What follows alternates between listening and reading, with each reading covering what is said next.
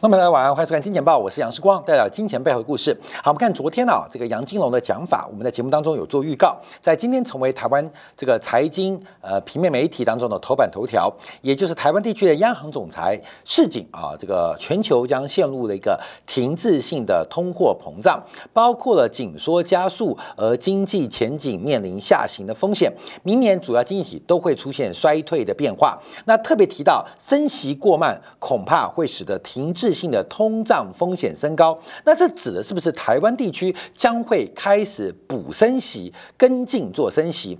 我们昨天啊节目有特别呃做一个说明啊，因为台湾这一次升息的脚步，不管是幅度还有频率，都是远远落后于亚洲其他经济体，更遑论其他大型的西方经济体。所以台湾的央行会不会在明年度开始加速升息啊？这是要特别做第一个观察跟掌握的。那我们从选举的分析啊，我们在在礼拜一啊，应该是今天港特别用选举分析做观察。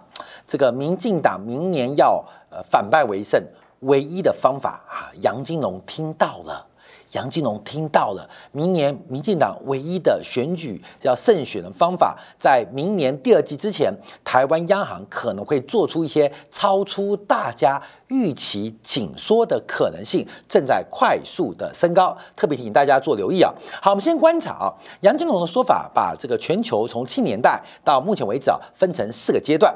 那这个四个阶段要怎么做观察？等一下做说明啊。包括了第一个阶段，从一九六年代中期到八年代。的中期啊，主要当时的时空背景就是美国陷入了越战的泥沼，那经济增长下滑，还有通胀上升，其中夹带的就是美国对于全球二战中的秩序出现了一些混乱局面，包括了六次的中东的危机导致的油价的波动非常非常的剧烈，再加上越战拖累了美国的生产能力，让西方国家陷入了一个生产力的瓶颈跟危机，同时他的对手当时是苏联代表的第二世。界大幅度的一个膨胀，所以我常提到一九六二年是不是二零二二年？大家现在关心的是今年的升息周期会像是什么时候？现在的美美元是不是见高点？有人对比是一九八一年，有人对比的是一九七四年，有人对比的是一九八五年。不同的年度、不同的年代，大家都试图来做一个分析。可现在更像是一九六二年，就是六十亿甲子的一九六二年啊！所以我们往前推做观察，所以我们进入的。可能是一个大通胀时代，或是停滞性通胀时代的开始，而不是结束。所以杨金龙丢出来的这个讯号跟意味，是不是代表我们即将进入一个大通胀？停滞性通胀的年代要特别做观察啊。那第二阶段啊，是是八年代中期，当全球的经济跟生产力经过一连串的政治、外交、军事的调整，进入一个非常温和的年代，直到两千零八年次贷海啸。两千零八年到新冠疫情之前，叫做长期停滞性时期，这是杨金龙的分类。到现在是通胀在起，所以这个啊画面的右手边以后会多远？现在杨金龙也不。不知道，好的，对比台湾地区做观察，因为假如是大通胀时代，当时台湾的年利率是一度来到两位数，所以我们之前听到什么十八趴。台湾过去不讨论十八趴吗？对于军工教的一些储蓄金给予百分之十八的优惠定存，那后来成为台湾社会阶级的一个对立啊。为什么军工教人员会有十八趴的优惠定存？其实十八趴百分之十八并不高，因为十八趴是来自于大通胀时期，当时历史留下来的产物。其实当时台湾的定存利率动辄十三 percent、十五 percent，所以给军工教的一个呃存款补贴，因为军工教薪水在那个年代，六年代、七年代，比一般外面薪水来的开始出现死亡交叉。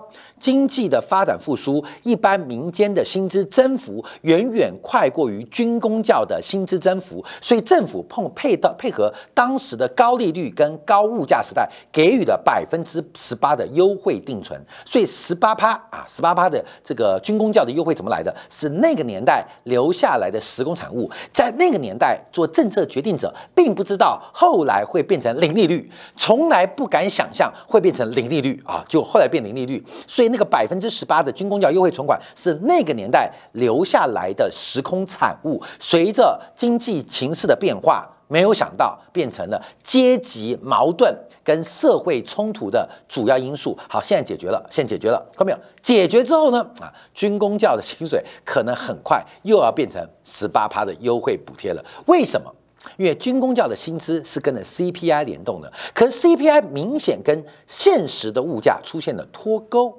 你相信台湾的物价年增率只有百分之二吗？我相信所有人不相信。可是军工教的薪水是跟 CPI 联动的，所以 CPI 跟现实的消费一旦脱钩，就形成了民间部门的工资成长会远远快过于公部门的薪资成长。所以等到后面啊，大通胀会结束，你可以从军工教人员的薪资补贴的讯号做出判断。这关没有，你要从大历史跟大循环。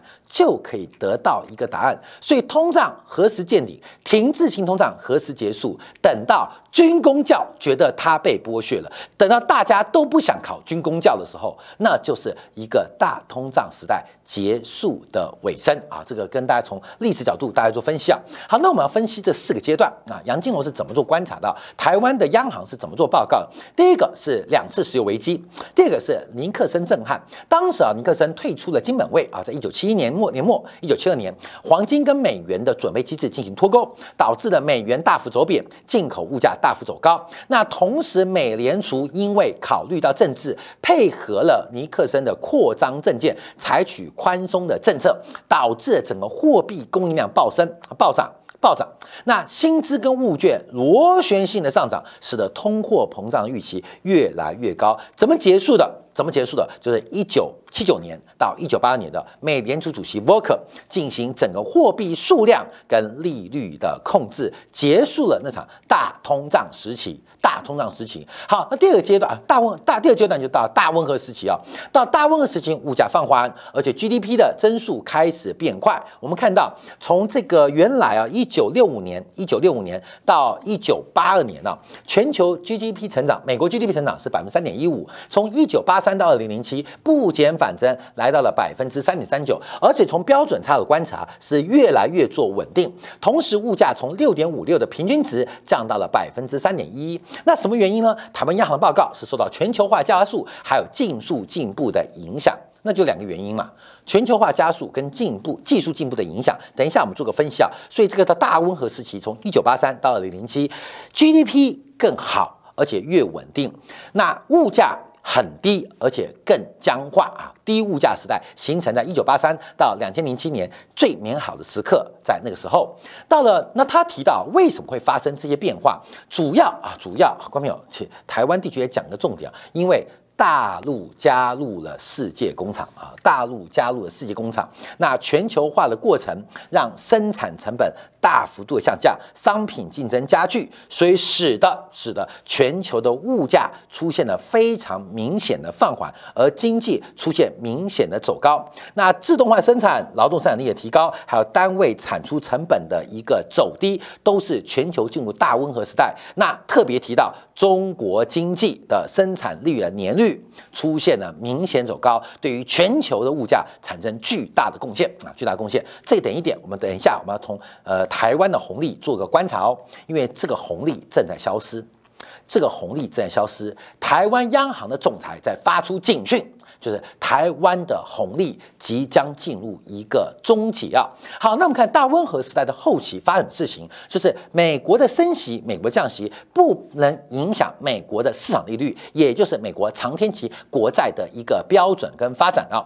当时啊，其实在二零零七年爆发次贷危机之前，美国试图进行升息来缓和房地产跟资产价格，甚至是商品的泡沫化的。趋势，但不论如何升息，如何升息都不能改变市场利率。用的是美国十年期公债利率作为代表，就是美国官方。利率的升息，就联邦基金利率不断的升息啊，从原来的这个百分之一点五，呃，那时候是网络泡沫嘛，开始升息，升到了二零零六年的六月份百分之五点二。可是十年期国债收益率却一直维持一个非常稳定的水平，而这个水平当时啊，大家就说全球储蓄过剩，或叫利率之谜啊。当时的时任的这个美联储主席格林斯潘就提到。根本没法解决为什么紧缩政策不能控制市场的资金成本跟市场资金利率。那美联储主席啊，包括了像呃伯伦伯伦基啊，后来做研究，是因为长期的储蓄过剩所导致，而这个储蓄过剩又跟中国为首的新国家大量的累积资本进行对美国金融市场的融资有关啊有关，所以这个鸡生蛋跟蛋生鸡啊，中国的改革开放。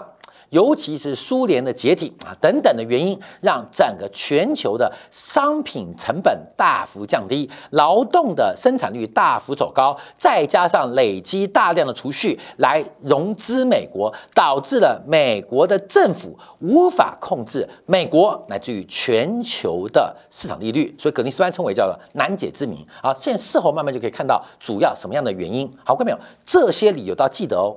现在是变得更多。还是变得更少。现在是从没有变成有，还是从有变成没有？我们常讲投资啊，就是今天没有，明天会有，后天会更多。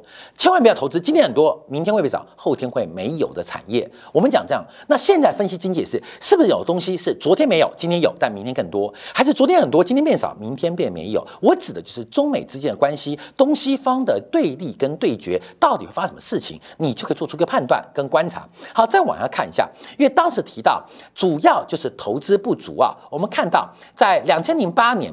跟两千零七年之前，很明显看到，尤其是以美国为主，美国的固定投资出现了大幅下滑。什么叫固定投资？就包括机械设备、技术等等投资都出现了腰斩的发展，从原来平均百分之四点七下滑到百分之二不到。那经济成长也同步下滑。好，观众朋友，等下提到股市哦，这边我要提到一个非常重要的原因，就是美国的金融市场上市企业的代理制度。跟代理的激励制度出了问题，这是我节目已经讲了非常久了，讲了十年。我说一定会出事，出什么事情？从当年啊，这个奇异的这个威尔逊啊，威尔森，威尔森的，威尔森嘛，就是那个我我也许了，就是讲六个标准差嘛，各位还记得吗？出那本书什么六个标准差？奇异奇异六个标准差之后，那标准到哪去呢？它掉到道琼的成分股之外啊，奇异快亡了，你知道吗？那这个影响非常大，因为美国的代理激励制度。代理制度就是上市公司啊，股份化之后，大家都是小股东。那我们又不认识张忠谋，我们又不认识曹新成，我们又不是认识这个蔡家，那怎么办呢？就透过市值的管理跟股价的表现，透过效率市场的假说来帮我们监督一家企业经营的结果。那这个制度代理制度就形成了代理的激励制度，如何奖赏马斯克？如何奖赏主克伯？如何奖赏库克？就看这家公司的股价是涨跟跌。涨了就发股票红利，跌了啊，不仅没有红利，而且准备赶赶人赶人走呃赶人下台啊。所以那上市公司 CEO 就开始实施大量的库存股。简单啊，我不可能创造更高的资产报酬率，我不可能透过加杠杆来提高。股东的权益报酬率都不可能，那怎么办？减少股票在市场的流通量，那不就得了吗？看没有？你要把一个资产，一台破车，从八十公里时速变成一百公里时速，难不难？很难嘛。我们今天做建开建车，我要如何创造我收益？第一个就是提高我汽车的使用率。对不对？那假如汽车使用率不能提高，那怎么办？我开计程车行，我多买两台，请别人开，我自己开一台，再买两台给别人开，就提高我的杠杆嘛。虽然同样的这个净呃汽车的报酬率叫资产报酬率，但透过杠杆，我可以提高我的净值报酬率啊，是不是这样？当我发现都提高不了的时候，怎么办？怎么办？只要能够想象这个市场的建车变少啊。我的就赚钱了嘛，各位，我就赚钱，所以减少流通股成为所有这个库克、主克伯，包括了马马斯克还没有这些最下流的手段，达不成资产报酬率提高，达不成净值报酬率提高，那我就用库藏股的方式来减少流通量，那股价走高，我们的代理的激励制度是看股价。那只要股价能够走高，什么贱方法、烂方法都可成袭，叫库藏股制度。所以它背后代价就是美国的固定投资年增率大幅度的衰减啊，大幅度衰减。其实这几年已经开始有人研究美国这种库藏股跟代理的记忆制度是不是有严重的问题，让整个整个的 CEO 们形成了一个寻租的条件，他们都用些合法但不道德的手段。它不仅影响了企业的未来，甚至影响了美国全经济体的投资率。好，这是目前做观察，但还有外部中国发展的因素。好，金融危机之后，美国开始实施一些非传统的政策，包括了降息，还有 QE，那甚至开始改目标嘛？啊，关美，你懂意思吗？所以人不要那么压力那么大。你小朋友啊，呃，假如这个表现不好，就改目标嘛，对吗？就改目标嘛。所以以前叫通胀目标百分之二，后来通胀达不到，叫做平均通胀目标，改增加 AIT，还记得吗？现在都不讨论喽，看到没有？现在都不讨论喽，因为以前达不成目标，美联储的官员的指标什么？看到没有？他指标这个物价年增率百分之二，不能高太多，也不能低太少，但不是高太多，是达不成嘛。所以鲍威尔就很聪明。达不成目标，那我就改目标嘛，懂吗？各位朋友很厉害啊！那目标从百分之二变成平均百分之二，那多久以内当平均？那再说啊，所以改目标，那现在都被推翻了。但这些都留下了一个非常重要的恶果，就是现阶段的一个发展就进入第四时期大通胀时代。大中的时代，好，观众朋友，我们看到从整个这个台湾地区的央行所做的报告，那全球化啊，金融加速啊，让供应链更有效率啊，啊，这是本来可以抑制全球通胀，那现在就全球化放缓，美中的争端，还有包括俄乌战争，导致了整个供应链的重组，而这些供应链回流到高所得国家，导致成本暴增，就是张忠谋提到的美国美国厂。根本就不适合做半导体，美国厂看样子不会是一个赚钱的生意，主要原因是不是收益哦，是成本爆冲。成本暴冲，所以后面我们要做一个观察。好，那我们接下来做对比啊，因为包括了像原油价格、粮食价格，包括了全球的物流的压力，还有成本，还有美国劳动力的供需，美国再制造都不可能。可是美国用政治的干预，需要美国再制造，形成了一个全球物价大幅走高的变化。那现在要观察啊，之前是怎么样升息都。不可能控制市场的资金成本，现在是怎么样的升息都控制不了物价的增速，这就是回到了六年代到七年代的过程。那我们今天要分析什么呢？关面我们就把四个阶段。四个阶段来进行物价的一个探讨，尤其是投资方式的一个观察啊。从这个呃这个市场的变化开始，我们就从这个我们图自制了，后面来看一下，因为我们还是分成两个属性，一个叫金融属性，一个叫消费属性。这个第一个蓝色这个折线图啊，是全球 GDP 的年增率啊，全球 GDP 年增率，我们从七年代。做到呃最新啊，这二零二年是我们估计的，因为只统计二零二一年呢。去年全球 GDP 的年增率是百分之五点八，今年预估是百分之二点九，但二点九可能达不到了，这是目前呃最好的全球估计啊。那这是蓝色的折线图，那另外一个是黑色的美国联邦基金有效利率。为什么从七年代开始做一个分析啊？主要是七年代美元跟黄金脱钩，全球的货币准备开始也跟贵金属。脱钩。那全球在一段兵荒马乱的十年，就是一九七零年到一九八五年，最终选择了用美元来替换贵金属作为货币储备的准备部分啊，就成为货币发行的压舱石。就是从一九七零年代到一九八五年当中，在各式各样选择，假如。黄金不行，是不是选择石油？可美国抢先一步，把石油跟美元做绑定。那没除了黄金、除了石油之外，还有什么呢？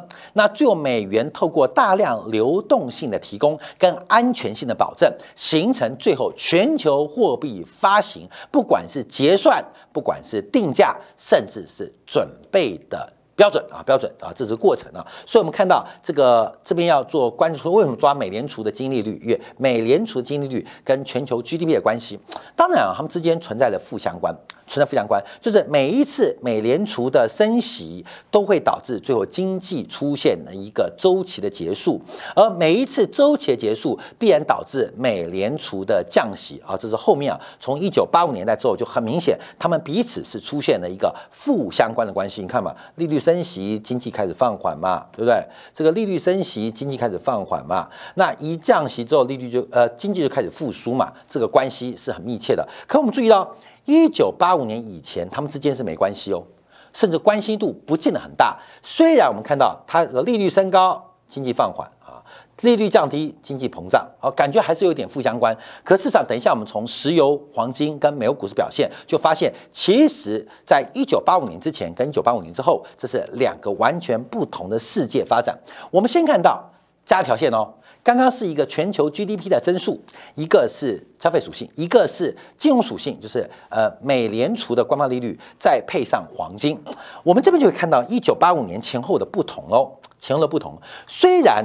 一九一虽九虽然一九八五年啊，这个前后啊，呃，经济成长跟 GDP 都呃，经济成长 GDP 跟这个美国官方利率是有负相关关系啊。可是我们在画条线来做观察，这边特别看到黄金的价格跟美国官方利率竟然是高度正相关。那我们当然可以解读啊，越高速跟恶性的通胀。必然由黄金价格大涨做代表，所以美联储必然配合通胀进行紧缩跟升息的动作。这是从现代的角度去解释五十年前，就跟用过去几年我们骂军工叫百分之十八的这个坑人的呃呃过分的补贴。来解释五十年开始的故事，所以回到五十年前，你的解读不能用现在标准看五十年前哦。其实一九七二年到一九八五年，从头到尾，观众要注意哦，这个利率跟黄金为什么是高度正联动、正相关？其实就是一九七一年底，尼克森脱离了金本位的准备制度，美元要跟黄金进行全球定价结算准备的竞争。啊，三种不同的局面嘛，做竞争，所以美元跟黄金在比赛，黄金涨，哎，美元突破黄金，但大家不认嘛，以戴高乐为主啊，戴高乐就不认美元嘛，我要黄金，美国人不要骗我，美元怎么办？美元用高收益来跟黄金竞争啊，大家知道黄金非常有价值，可是美元用高利率。来吸引投资者，戴高乐最后怎么输的？虽然法国纪念戴高乐还盖一个戴高乐机场，戴高乐怎么输的？戴高乐被法国人的贪婪跟欲望所打败，因为美国人说：“哎，用美元。”戴高乐说：“用黄金。”法国人支持戴高乐，我们都相信黄金，我们不相信美元。啊，看没有？这第一次，嗯，这第一次啊，我们不相信。第二次用美元啊，不要啊，戴高乐说：“我们用黄金啊。”这我这是我举例的黄金啊，法国说黄金，我们不相信美元啊，这第二次。等到第三次，美元说：“我十九趴哦，我百分之十九哦，你要用黄金吗？”法国人动摇了，法国人连内裤都化成美国国旗了，你懂吗？因为用高息的方式，在那十五年当中，黄金彻底的退出了国际的结算啊、定价跟准备的舞台，就是一九八五年之前。啊，那十几年发生的事情，你不能用现代的货币政策或现代的利率观察、现在经验去解读一九八五年的事情。所以看《经验报》有一个好处，常常我会告诉你历史发生的事情嘛。嗯，所以为什么有十八趴十八趴吧？就告诉你，世光小时候，我上辈子我忘了喝孟婆汤，所以我都记得啊，我都记得。所以虽然啊呃呃，时光不是很老，可是以前发生事情我都记得，因为我没喝孟婆汤，我躲过了那个奈何桥，所以我都记得那个时候发生事情啊，跟大家分享。所以其实一九八五年之前呢，是一个美国极度宽松跟美元跟黄金竞争的年代。那一九八五年。啊，基本上就脱钩喽。这脱钩就代表美元已经取代了黄金，啊，后面这就是结论啊。这结论就摆在现实当中，说现在大家是由美元作为货币发行的准备，也是外汇储备最核心的一个压舱石嘛。好，这个关系就突破了。那后面有没有看黄金的价格？那哎，这时候可以讨论哦，黄金变成一种资产哦，不再是一个定价单位哦。不太定啊，那到底跟什么有关系？我们看这是黄金的走势，我们用 log 图吧这黄金就 log 啊，已经 log 已经 log 过。所以我们看一下黄金的价格到底是跟 GDP 有关，还是跟利率有关啊？这边答案就会出来了啊，出来了。很第一步看到，等到啊一九八五年之后，美联储一升息，黄金就掉嘛，黄金就掉嘛。美联储一降息，黄金弹一点点，你们看到黄黄弹一点点。美联储升息，黄金就大跌。美联储一升息，黄金就崩盘；美联储降息啊，流鼻水，黄金就崩盘。这个年代，后面我另外解读就是测试黄金的幽灵是不是存在？黄金的幽灵是不是还在各个央行走财的内心？黄金的幽灵还是不是在金融市场每个银行家内心最阴暗的角落？对美国而言啊。这个十年的证明，哎，没有黄金这个幽灵已经彻底的被美元给消灭掉了。所以美元的几次尝试啊，基本上我升息，黄金崩盘；我降息，黄金反弹都不敢弹，偷偷的小涨啊，跟小媳妇一样。黄金在那个年代彻底被打历史舞台。到了一九。八五年，一九九五年到两千年之后，黄金就完全变成一种资产的啦。所以这时候干观察干嘛？干嘛？就是呃，我利率一降低，黄金就大涨啊；利率一升高，黄金就不涨；利率一大跌、一大降，黄金就喷出嘛。那长期观众就观众，黄金就变成被美国利率掌控的东西。但现在我们要观察哦，啊，观察哦，它的确变成幽灵，草都长那么高了，开始投胎喽。开始投胎喽！这一次美元的呃美元利率的大幅走高，黄金打不下来哦。哎，根本一听那就买黄金啊啊！很多人这样做啊，这样这样做。那黄金有另外的价值，可是代表美元对于全球货币，包括了结算，包括了定价，包括了准备这三重地位开始出现非常严重的问题。那严重问题会怎么办？各位怎么办嘛？啊，美元完了，美国垮了，有没有？你相信吗？啊，你相信吗？我认为短期还不会啊，短期还不会啊，短期不会。那那怎么办？怎么办？各位，哎，回到六十年前啊，哎，哎嘿嘿，戴高乐。我们法国人只相信黄金，不相信美元啊。法国人说，yes，我只相信黄金，不相信美元。美元怎么办？啊，再升息第二次。法国人说，我们只相信黄金，不相信美元。法国人说，嗯，我相信黄金，不相信美元。等到第三次，我跟你讲，我们只相信黄金不相信美元。戴高乐的草都长那么高了，法国人都拥抱美元。看到没有？你要注意观察，这不是讲通胀的问题啊，这是不仅是一个中美的摩擦问题啊，这是一个美元向地球其他准备取代它的地东西来进行挑战。挑战什么？挑战结算、计价跟准备的地位。那所以，哎，看到没有？这第一轮升息哦。假如黄金还那么嚣张啊！你认为美联储，你认为有印钞权的犹太人，你认为掌握全球金融游戏规则的华尔街会轻易放过这一次变化吗？这是我们第一个做观察的。好，来来来来，各位，然后再看油价啊，再看油价啊，这油价一样，我们就加一条油价线了。那油价不能加 log 啊，油价没有加 log，因为油价中间波动很大啊。我们看一下。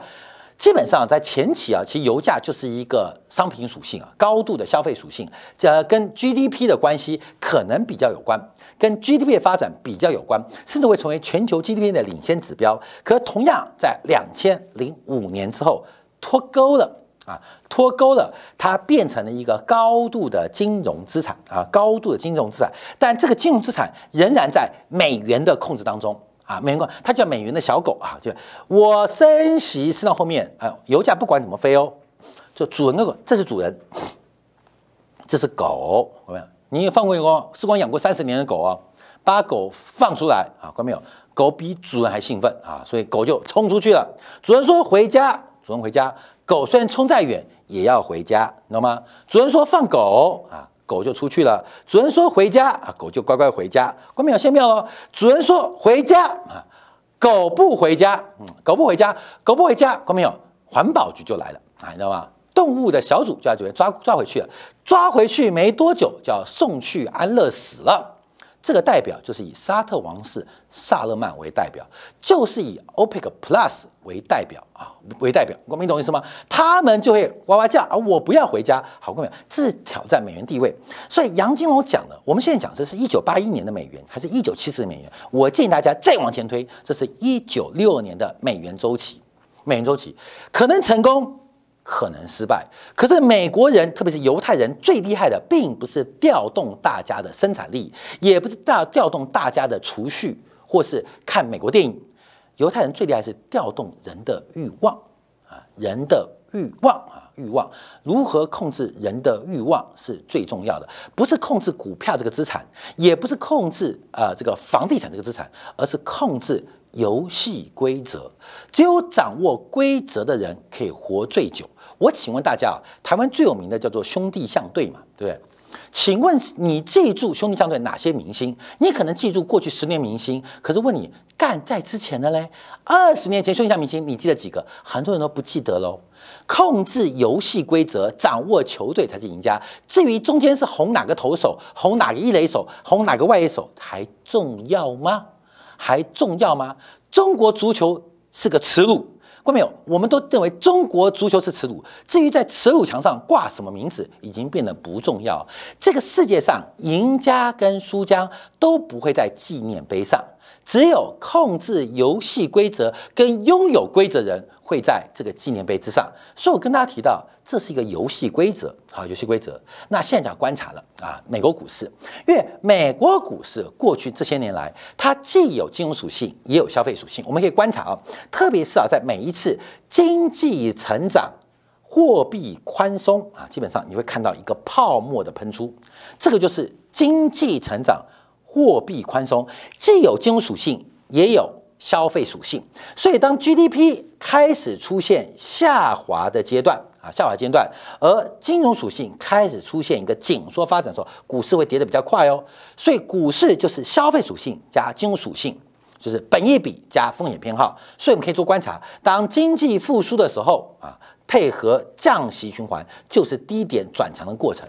当景气来到高点啊，开始下滑的时候，又碰到紧缩周期，股市就是崩盘嘛。那现在碰到什么？现在碰到之前碰到的是消费属性是横盘哦，可是主要靠金融属性硬拖硬拖。我们一直跟大家提到，二零一九年的这个高点，二零一九的高点是一个泡沫的顶端。二零一九年高点是一个泡沫的顶端，在新冠疫情爆发之前的九个月，美联储开始紧急降息，这小块哦，这是新冠疫情爆发是这一块哦。其实全球经济已经有下滑的苗头了，已经下滑苗头。当时美联储做什么决策？当消费属性放缓，而货币周期紧缩。美国股市泡沫即将被戳破，所以开始出现一个这个紧急降息。二零一九年的七八九三个月份，同时间直接放弃了量化紧缩，就是我们提到那个四十六个月的紧缩失败嘛，就是之前讲计划，结果没想到来一个新冠疫情，出现了这一波，出现了这一波，出现了这一波，看到没有？这些都是假象，这些都是假象，因为美国股市创新高的代价。是美元失去游戏规则的掌控者跟制定者的角色，所以现在不是一九八一年，也不会是一九七二七四年，现在更像是一九六二年的时代。一九六二年跟现在二零二年有非常多重复的巧合，包括当时的年轻人不相信主流文化，搞什么雅痞嘛，还记得吗？你看那个克林顿那时候头发留多长嘛？你看希拉蕊。跟鬼一样，像贞子一样，那头发留好长啊，到腰了，你知道？那时候的雅痞文化不仅影响到高级的知识分子，像希拉蕊啊，像克林顿，那其他人什么吸大麻啦，搞一些什么奇怪的这个杂交乱交都一样哦，看到没有？呃，东方搞一瓢饮哦。差不多，全世界周期，不管你怎么搞，我跟你讲，一瓢饮，大家知道啊，大陆观众就知道，这是嗯，就不要讲太多了啊，一样啊，我跟你讲，你一样，现在搞什么？搞 LGBT 嘛，不是一样吗？我叫大家看二零二二年美国小姐的那个长相，你看了吗？过没有？一样哦，所以物质文明会在进步，生活的表象会进步，本质不变呐，本质不变呐。俄乌战争回想回想六十年前的古巴危机。包括了大学大食堂跟当年的三面红旗，所有人类的周期都在重复的在翻转跟酝酿。我们现在活的年代可能是六零年代的初期，它是一个最混乱的时时代，也是一个最充满希望时代。最后的结论是一个大乱斗的局面，那会历时多久？至少十年到十五年起跳，要跟大家来做个分享跟分析。好，感谢大家的收看，明天同一时间晚上八点，杨世冠在《见报》与各位再会。